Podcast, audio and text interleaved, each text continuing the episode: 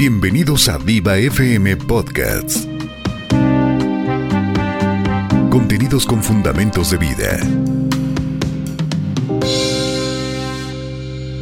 Les bendiga, eh, soy su hermana Elisa Madrid y con este programa Iglesia al Aire ya casi por 11 años me encuentro aquí con nuestro hermano amigo Armando. Hermano, preséntese. Buenos días, Armando Arismendi, para todos ustedes. Que el Señor los bendiga y gracias por la invitación, hermana, con mucho gusto. El Señor tiene grandes bendiciones, hermano. El tema que vamos a tratar el día de hoy es, a ver, cómo, cómo vencer a nuestros gigantes. ¿Qué es lo que causa que tengamos problemas cuando viene el gigante y nos eh, no estemos preparados? O estemos distraídos o estemos haciendo algo que no debamos y pues lógico nos vamos a, apoyar en, en, David, ¿verdad? Creo que es la referencia más clara que tenemos los cristianos y el mundo entero de el enfrentamiento con un gigante. David eh, tuvo ese desafío de enfrentarse a un gigante, pero la noticia para todos nosotros es que día con día todos nosotros enfrentamos grandes gigantes. Y el gigante más grande somos nosotros mismos. Nuestra carne, el viejo hombre, nuestra naturaleza pecaminosa. Todos los días nosotros lo levantamos, hermana. Y, aunque hayamos salido de la iglesia o de un servicio poderoso, todos los días nos levantamos con un reto. O hacemos las cosas buenas o hacemos las cosas malas. Nuestra carne muchas veces dice, no vayas a trabajar, no vayas a trabajar, el gigante de la pereza. Y depende de nosotros vencer ese gigante o caer en las garras de ese gigante. Día con día el cristiano tiene esas luchas con los gigantes. El Señor Jesús dijo, los he puesto como ovejas en medio de lobos. Así es. Qué tremendo. Ahora, nos queremos enfocar no tanto en que el gigante que peleó y todo, nos queremos enfocar antes ¿Qué pasó antes en la vida de David, antes de enfrentarse a ese gigante? Porque es bien importante a la hora de estar en plena lucha con el enemigo, pero ¿cuál fue nuestra preparación que tuvimos para enfrentar a ese gigante? Vamos a ver, primeramente, a ver hermano, tírenos del primer punto. Bueno, eh, hemos, eh, con la gracia de Dios, eh, movidos por el Espíritu Santo, el tema es enorme, hermana, el tema es grandísimo, pero tenemos tres puntos claves de cómo el cristiano hoy en día podemos prepararnos, alistarnos conforme a lo que hizo David para enfrentar al gigante. Si nosotros nos enfrentamos o decimos en nuestra carne, en nuestro propio conocimiento, que tenemos todo el, eh, poder para enfrentar al gigante, nos estaremos equivocando y vamos directo a una derrota. Cierto.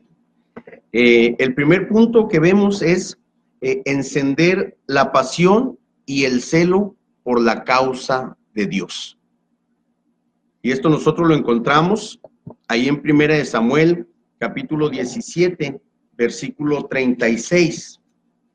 Es interesante, es interesante eh, cómo todos conocemos la historia de David y Goliat, pero es interesante ver que cómo el ejército de Israel estaba de un lado y el ejército de los filisteos estaba del otro lado, y este hombre, Goliat, que su nombre es tremendo, su nombre significa el que arrebata, el que toma las cosas. Es que él. venía con todo, el enemigo viene con a todo. A destruir. Exacto, él, él, él no da tregua, él no da chance, él no dice, pobrecito Armando, ahora se levantó cansado, pobrecito está enfermo. No, no, no, el enemigo viene a matarnos. A, matar, a destruir, a robar, a matar y a destruir. Así dice la palabra. Acordémonos que este, este personaje, Goliat, es un hombre que medía alrededor de 3 metros 50 centímetros. Era un hombre muy fuerte, era un hombre que empezó eh, durante, antes de la batalla, empezó a fanfarronear y decía, no hay un hombre que se pueda enfrentar a mí. Si el ejército de Israel eh, saca un hombre, pone un hombre eh, y me logra derrotar, todo el pueblo filisteo se vuelve al servicio de Israel. Pero, pero, si a ese hombre que ustedes ponen yo lo, yo lo venzo, todo Israel va a estar al servicio de los filisteos. ¿Y cómo podemos minimizar el poder de uno? Yo siempre lo he dicho. En veces evangelizo gente y yo le digo, tú puedes cambiar el mundo. Tú solito, y dice, yo solito, tú puedes hacer mucho. Una persona puede darle tanta guerra al enemigo y muchas veces nos minimizamos y pensamos que no podemos hacer nada. Yo les quiero decir a ustedes que nos escuchan, que nos miran, usted prepárese. Aquí tenemos un gran manual. Este manual le puede servir para derrotar cuanto gigante se ponga enfrente. Ahorita mismo, hermano, yo estoy en una batalla por mi familia y le, se la declaré al enemigo y le dije, mira, no importa si tengo que ayunar de aquí hasta el último día de mi vida, pero yo te voy a pelear a mi familia, porque yo sé a quién me estoy enfrentando. Pero debes de saber, le dije, debes de saber que el Dios que yo tengo es muy poderoso y Amén. va a estar conmigo. Así es. Así es de que estamos orando, ayunando. Anoche mismo en este lugar tuvimos un, una, eh, este lugar aquí era nuestro altar, pero la presencia del Señor sigue en este lugar. Y- Y, Permanece. y cada vez que piso aquí esta alfombrita, me quebranto, hermano, y empiezo a llorar, empiezo a sentir la presencia de Dios. Y, y, y vamos a seguir con nuestro tema, porque luego nos ponemos muy emocionales. Pero esa es parte, esa es parte de la vida del guerrero de Dios. Eh, nosotros tenemos que eh, declarar la victoria aunque no esté en este momento a, a nuestro alcance. El pueblo de Israel, eh, increíblemente, le sucedió lo que a muchos de nosotros hemos visto la mano de Dios en tiempos atrás. Y el momento que el gigante florece, el momento en que el gigante se nos declara, empieza a humillarnos, empieza a, a, temore- a dar temor a nuestras vidas, a molestarnos, se nos olvidan las cosas que Dios ha hecho en el pasado. Y se lo permitimos. Se lo- se lo permitimos. Y debemos de pintar una raya. En cuanto el enemigo comience, va a pintar mi raya, no te voy a dejar, de aquí no vas a pasar. Y, y- toma, no nada más tiempo, toma oración, toma ayuno, toma pasión, como usted lo dice, pero lo podemos lograr en el nombre de Jesús. Ahora, mi hermano, algo que yo quería comentar. Cuando nos convertimos somos niños en Cristo y vamos creciendo. Y a medida que vamos creciendo, van creciendo nuestros gigantes, porque si miramos David, tuvo este gigante, pero, pero, después tuvo el gigante de la- del adulterio que él no pudo vencer. Claro. ¿Por qué? Porque no se siguió preparando. Y nosotros empezamos a crecer y empezamos una preparación, pero hay un momento en que nos descuidamos. Eh, Yo le voy a decir, mis hermanos, su gigante no se está poniendo más chiquito, él se está más grande, se está poniendo más grande. Y si nosotros en nuestra vida espiritual no vamos creciendo a la par de ese gigante, va a llegar un momento en que vamos a desistir y vamos a decir, no puedo más Así es. pero porque no creci- crecimos. Por eso, primera de Pedro 2.2 dice que decíamos como niños la leche espiritual para que podamos crecer. Es necesario crecer cada día. Y de repente nos vemos que en vez de crecer vamos menguando, en- hermano. pasa en nuestra vida dia- de- diaria. Eh, David, cuando enfrenta a Goliat, y lo vamos a ver un poquito más adelante, nomás que tocando aquí el punto que usted, eh, Saúl, el rey Saúl, eh, lo quiere vestir de la armadura.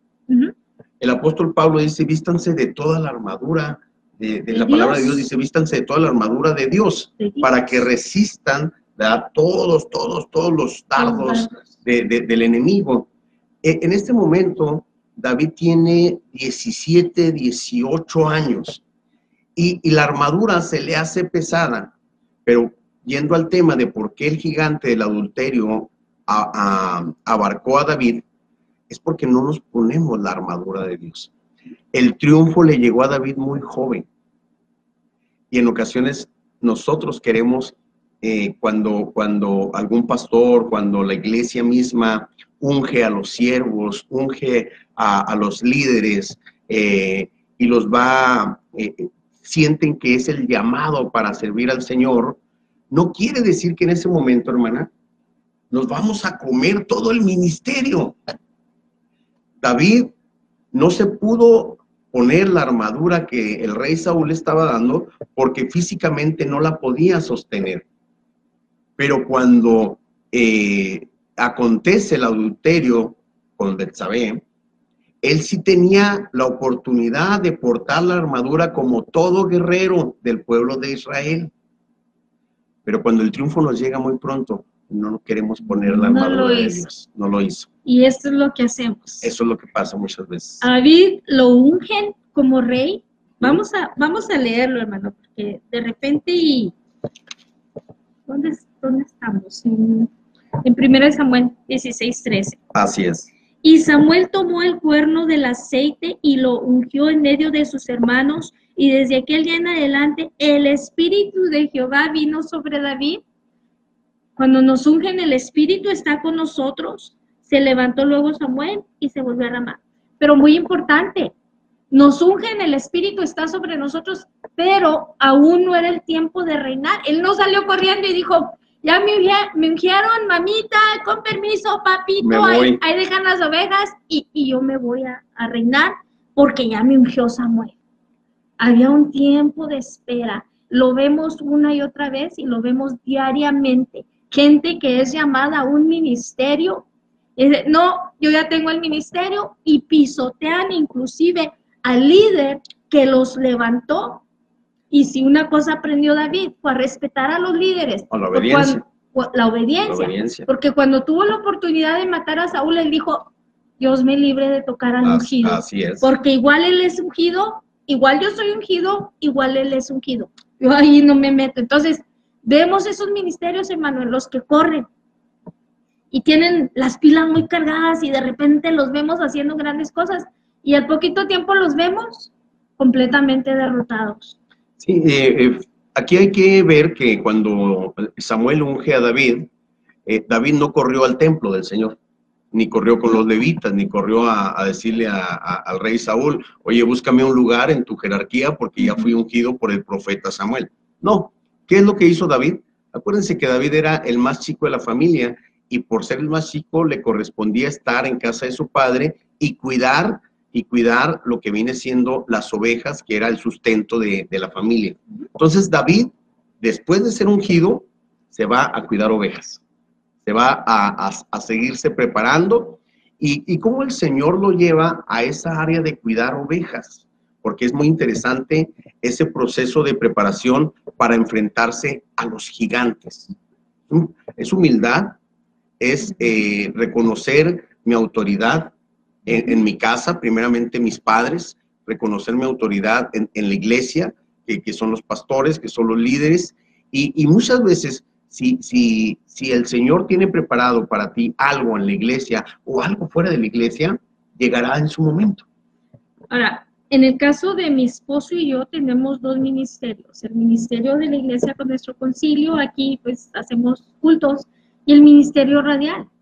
Entonces nos ha pasado que nuestro líder del, del concilio nos pide algo, pero que no está de acuerdo con nuestro líder del radio. Entonces tenemos que hablar con los dos líderes, inmediatamente vamos en persona y a ver cómo llegamos a una conclusión Amén. plena, porque son dos líderes que están sobre nosotros. Eh, eh, nuestro director Mario Romero, él dice que no es pastor, claro que no, es mucho más que eso, porque él dirige pastores.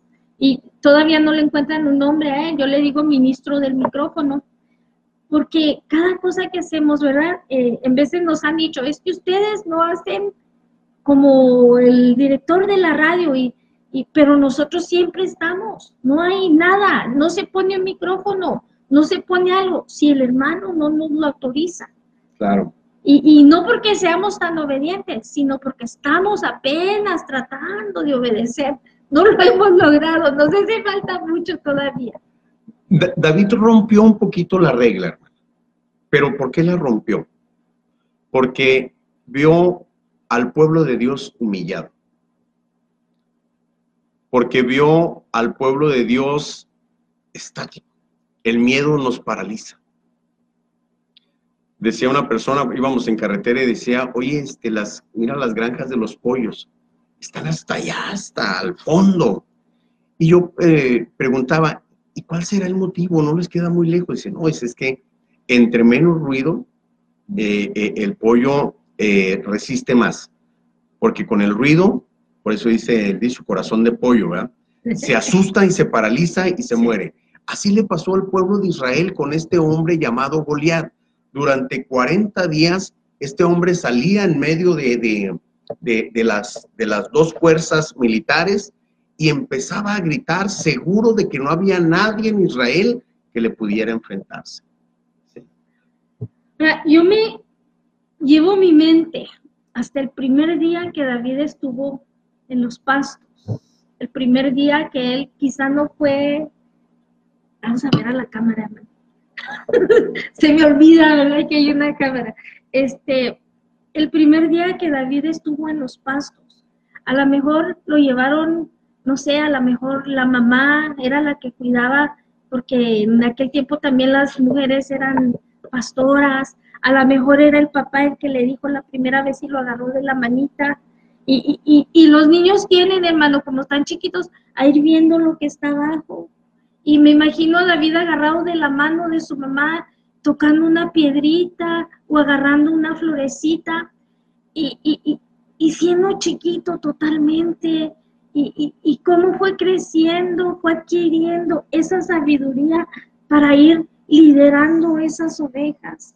Muchas veces queremos ser pastores ya, o sea, oh, ya me dijeron, ya, ya califico para ser pastor, pero no nos damos ese tiempo de ir buscando las cosas pequeñitas de lo que requiere el ministerio. Y luego ya después mató osos, mató leones, y, y, cómo con esa eh, dureza ya de todo un hombre, imagínense, yo para entonces ya tenía músculos de agarrar allí, y, y no dice la Biblia pero los lobos pues eran cosa eh, eh, primordial en, en, los rebaños. No dice allí cuando se enfrentó a la víbora que se iba a comer a su oveja. No dice allí las veces que apareció una araña ponzoñosa que casi le pica. No, no dice muchas cosas la Biblia de la preparación de David, pero que si nosotros pensamos un poquito, ahí están. Y eso fue lo que lo hizo un hombre real para el ministerio y son las cosas, perdón, que los ministerios de ahora se brincan, esas cosas pequeñas, pero que nos hacen fuertes. Eh, eh, la palabra de Dios está abarcando a lo ancho, pero no tiene profundidad. Y, cuando no empieza la profundidad, la raíz desde el liderazgo de una iglesia, pues quiere decir que la iglesia misma en sí eh, solamente está creciendo a lo ancho, no hay una raíz eh, profunda. Yo le llamaría lo que estamos viendo en el primer punto, no hay una pasión de David, no hay un, celo de David. Nosotros hoy en día, como iglesia, y me voy a atrever a decir esto, hermana, como iglesia, como cristianos, en nuestra ciudad, en nuestra ciudad Juárez, estamos viendo la violencia desatada a todo lo que da, estamos viendo eh, eh, crímenes por todos lados y, y estamos como el pueblo de Israel, como el ejército de Israel, perdón. Traemos la armadura, pero es tan grande el gigante que de una forma nos hemos quedado paralizados. Nos rebasó, no crecimos. Estamos ahí, lo estamos viendo y el gigante está diciendo, ¿qué haces tú? Habrá alguien, habrá eh, eh, la iglesia cristiana, la iglesia tal, la iglesia, ¿habrá alguien que se pare y me pueda hacer frente? ¿Verdad? Y, nosotros decimos, se lo estamos dejando al Señor. El Señor va a pelear por nosotros. Amén. Y, y eso es algo que David, por eso decía ahorita que David rompió la regla, porque había miles de soldados israelitas con su armadura bien puesta, pero que estaban atemorizados. Y con jerarquía tenían dentro del ejército, incluyendo al rey. Acuérdense que David lo manda a su papá y le dice, llévale estas tortas, llévale estos lonches, estos tacos, estas gorditas que acaba de ser tu mamá, llévaselas a tus hermanos. A ver cómo están, llévales agüita para que vayan a, para que coman algo. Y, David deja sus ovejas allá y agarra su, su, su, morralito donde trae sus piedritas, acostumbrado él de esas pequeñas cositas que usted dijo ahorita que se tenían que preparar, y va y se acerca al campamento donde está a punto de enfrentarse de los filisteos con los israelitas y busca y, lleva a sus hermanos. Cuando escucha a este hombre, a Goliat, hablar mal del ejército de Dios, hablar mal del pueblo de Israel, hay algo que nos debe de ocasionar lo mismo a nosotros, un celo, un celo, un coraje, una pasión. ¿Cómo estamos permitiendo que este gigante esté hablando mal del pueblo de Israel, del pueblo de Dios, del ejército de Dios. Hermana, en ocasiones nosotros escuchamos gente que habla mal de la iglesia y nomás nos escuchamos decir, ah, no, no es mi iglesia, no, adelante, síguele, ¿verdad? Como no es la mía, tú síguele hablando, ¿no? Tenemos que eh, encender esa pasión como lo hizo David, encender esa pasión y cuando nosotros encendemos esa pasión, queridas personas, queridos hermanos, entonces, es el primer punto donde nosotros empezamos a prepararnos para vencer al gigante. David tenía enfrente a Goliat un gigante de 3 metros 50 centímetros. Ah. Tú y yo tenemos enfrente gigantes, gigantes que están aún dentro de nosotros, que se llaman los gigantes de la carne. Pero ¿cómo los vamos a vencer? Yo he escuchado mucho, oye, no tomes tanto. No, yo, yo domino cuánto tomo. ¿Y qué pasa eh, horas después? La persona tirada, la persona completamente drogada, porque él dijo, yo venzo, yo, yo sé cuánto me tomo, yo sé cuánto me como. Y no es cierto, no es eh, verdad. Pero aquí David, el primer punto que nosotros vemos aquí en el capítulo 17, versículo 26 del primero de Samuel, es que David se llena de, celo y de pasión por la causa de Dios. No quiere decir que los israelitas no hayan conocido en el pasado lo que Dios ha hecho por el pueblo de Israel, pero queridas personas, a nosotros también se nos olvida las maravillas que Dios ha hecho. Ahora, tenemos que hacer la diferencia entre pasión y emoción. Oh, sí. El emocionado es, como dice, llamarada de petate. Se mira mucho y se apaga. Pero el apasionado el apasionado, esa pasión, la pasión no se acaba. Claro. Hay algo que sea de día, que sea de noche, que sea la hora que sea, uno está apasionado por aquello, no sé, usted es apasionado de la música, mi hermano, el Señor lo llamó a tocar y yo lo miro a usted y sabe que le voy a contar algo, yo un día lo miré a usted caminando con su familia, con su guitarrita colando atrás. Y yo decía, qué siervo, qué siervo de Dios, qué emoción, qué pasión, qué emoción sentí yo por la pasión de usted. Con su familia, con su guitarrita, y yo sabiendo, hermano, el gran problema que tenían en ese entonces por la leucemia de su hija mayor. Así es. Y usted iba caminando, y usted iba por la calle y, y de verlo parecía que iba por una calle donde toda era para usted y ahí no había ningún problema. Y yo decía, qué pasión, yo quiero ser amiga de este siervo. Se me hace que todavía no nos conocíamos, Yo lo conocía porque había oído hablar de usted, pero usted no me conocía. Pasábamos solamente. Pasaban.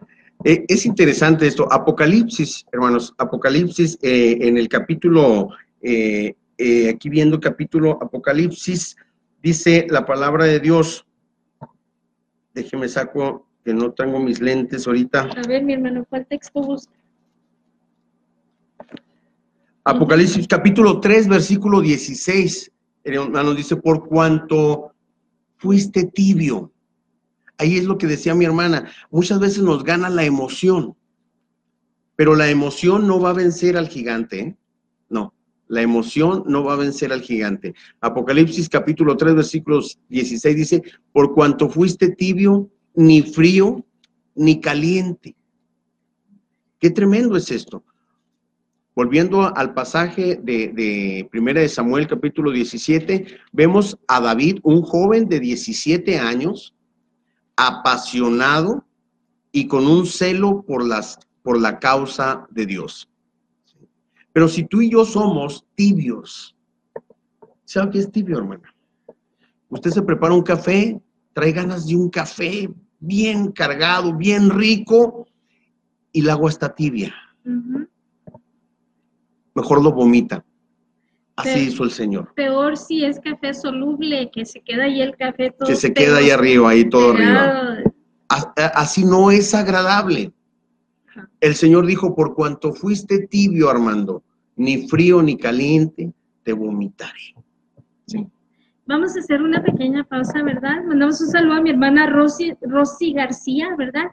Ella es del Paso, hermana, le enviamos un beso, sabemos que, que usted es parte de esta radio, sembradora de vida, este, ahí le tengo sus recibos, hermana, porque mucha gente salimos del, del AM, pero mucha gente sigue colaborando y ella es una de ellas.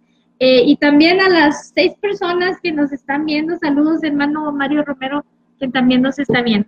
Adelante, mi hermano. Bendiciones para todos ellos, a los colaboradores y a, y a todos los que nos ven a través de, de este sistema. Que el Señor los bendiga. Estamos en un tema muy precioso, muy interesante. Es un tema real y seguiremos avanzando en este tema. hermano. Ahora, hablábamos de los 40 días que duró esa batalla con ese gigante y el 40 es prueba, segura. 40 días marca un proceso de prueba que al final es un proceso, el que logra vencer esos 40 días o el que logra pasar por esos 40 días, tiene la victoria asegurada. Muchos nos quedamos en el día 3, en el día 5, en el día 10 y no alcanzamos la victoria. Y, y el pueblo de Israel, me recuerdo, ¿cuántos días tenían para llegar de donde estaban allá? 40. Se dice que 40 días, Pero, pero, duraron duraron 40 años. 40 años por desobedientes. nunca, nunca, nunca estuvieron preparados para vencer ese gigante. Y, y había malaquitas en aquel entonces, ¿no? Y yo me, me imagino que muchos que antes se les enfrentaron, pero pues no fueron capaces de vencerlos. Es tremendo. Hoy en día nosotros hablamos del rey David, las virtudes del rey David. Tenemos también que hablar de, de las derrotas personales del rey David que tuvo en su proceso. Porque somos humanos, somos humanos. Y hablábamos ahorita de, de cuando el rey Saúl le quería poner la armadura y, y- y David se sentía incómodo, no podía pelear. En ese momento, con ese gigante, no le era buena la armadura.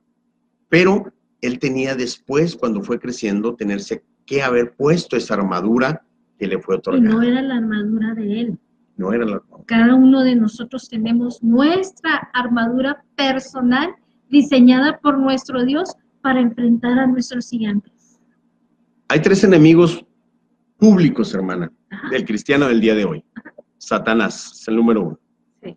Eh, Decía ahorita, él va a venir a destruir. Goliat quería, no quería jugar, no quería este, golpear poquito al pueblo de Israel, quería destruirlo, quería acabar con el pueblo de Dios. Y otra cosa que quería hacer, poner en servidumbre al pueblo.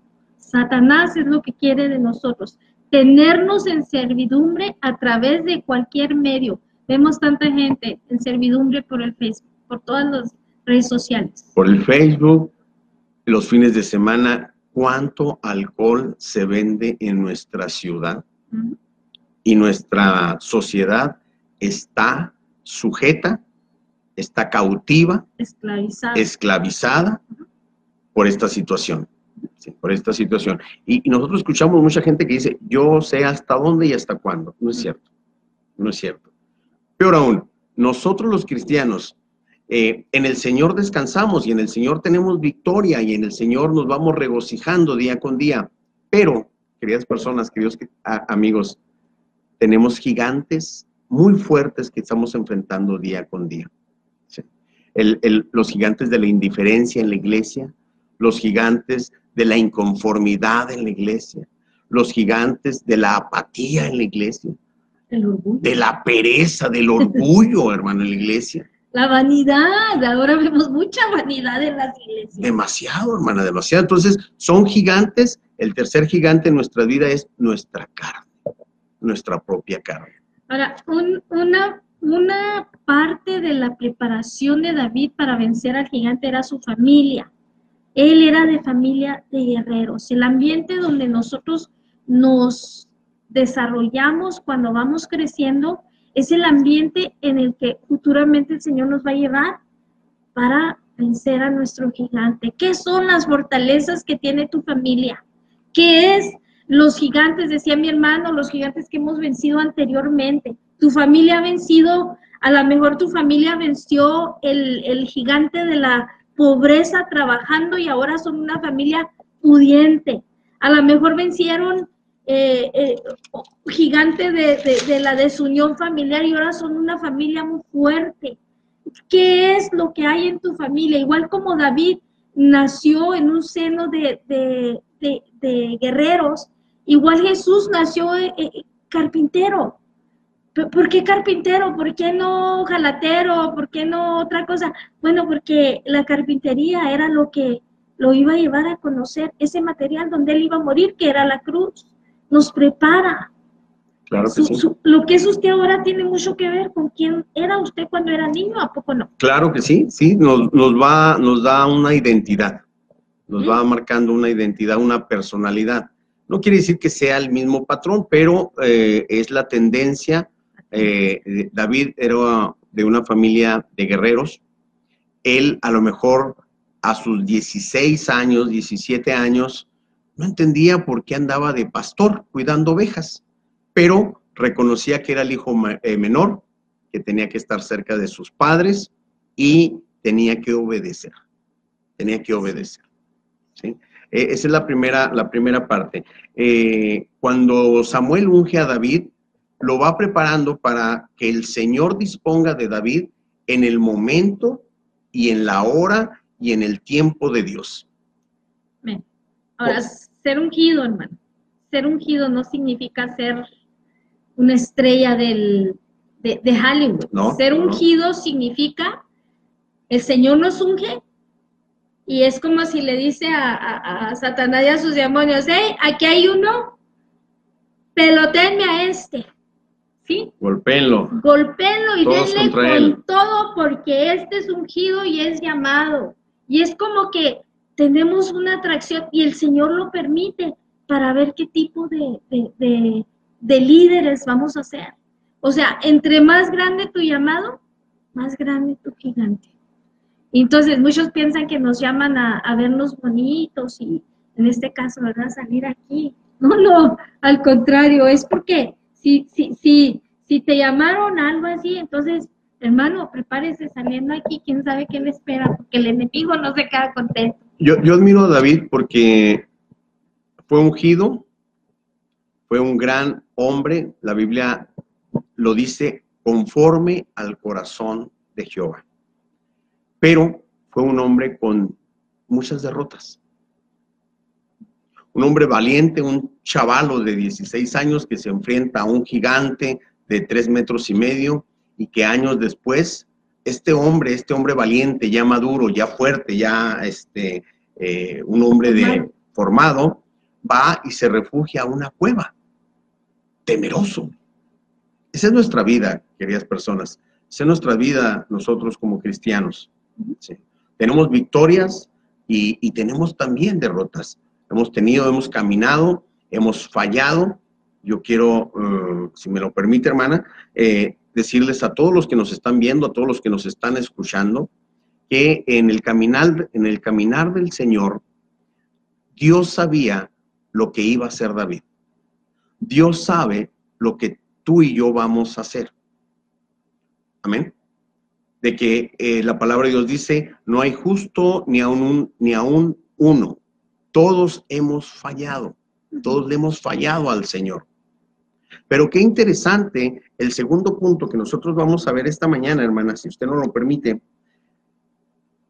El segundo punto de cómo David se preparó en su vida para vencer a Goliat o en ese momento para vencer al gigante fue, dice, la enorme confianza de Dios en el pasado. La enorme confianza de Dios en el pasado. Y eso lo vemos en el versículo 35 al 37 de, de Primera de Samuel, capítulo 17. Si me permite, hermana, usted quiere este, eh, acompañarnos ahí con la lectura. Ya lo cambiaron. Primera de Samuel 17, 35. Amén. Ah, aquí está, hermano. Primera de Samuel. Sí. Y salía ¿ustedes? Tras él y lo hería y lo libraba de su boca. Y si se levantaba contra mí, yo le echaba la mano de la quijada y lo hería y lo mataba. David respondió, ah, debemos de leer, yo creo, desde el 34. David respondió a Saúl, tu siervo era pastor de ovejas. Amén. Y fíjense cómo siendo todavía pastor de ovejas, él se declara como era pastor de ovejas. Él ya tenía la victoria en su mano. Y cuando venía un león o un oso y tomaba algún cordero de la manada, salía yo tras él, lo hería y lo libraba de su boca. O sea, ya lo tenía, ya, ya, ya lo llevaba.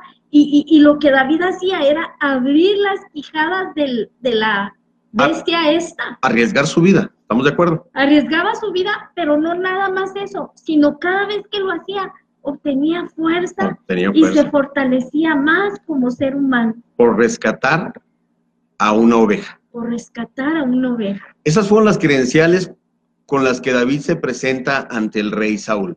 Acuérdense que eh, antes de todo esto, eh, David llega a llevarle lonche, gorditas a sus hermanos y él empieza a decir, ¿cómo permiten que este filisteo nos esté humillando? Yo lo venzo, yo peleo contra él. Y por ahí uno de los hermanos mayores de David lo regaña y le dice, vete, vete a cuidar ovejas. ¿Qué estás haciendo aquí? Ya vas a empezar ahí de, de emocionalista, ¿verdad? Y la gente no cree que el Señor cree. puede levantar a alguien. No cree.